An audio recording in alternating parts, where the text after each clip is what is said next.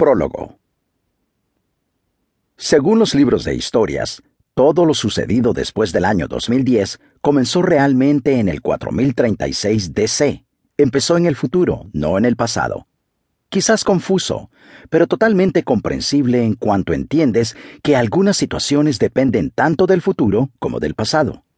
Las crónicas del mundo estaban escritas en los libros de historias, esos excelentes volúmenes que registran únicamente la verdad de todo lo sucedido.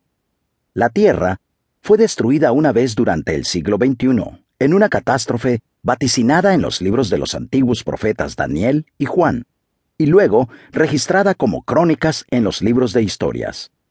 Pero aún no había concluido el tiempo para la historia, y Elion, en su gran sabiduría, puso en el planeta a un nuevo primogénito llamado Tanis.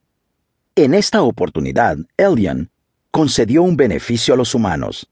Lo que una vez fue espiritual e invisible, se volvió físico y visible. Todo lo que era bueno y malo se podía ver y tocar. Sin embargo, con el paso del tiempo los seres humanos cerraron los ojos a lo que era real y dejaron de ver las fuerzas que los circundaban.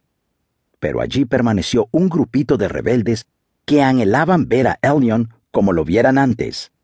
Estaban dirigidos por un hombre que afirmaba haber visitado en sueños el siglo XXI. Se llamaba Thomas Hunter. Esta es su historia.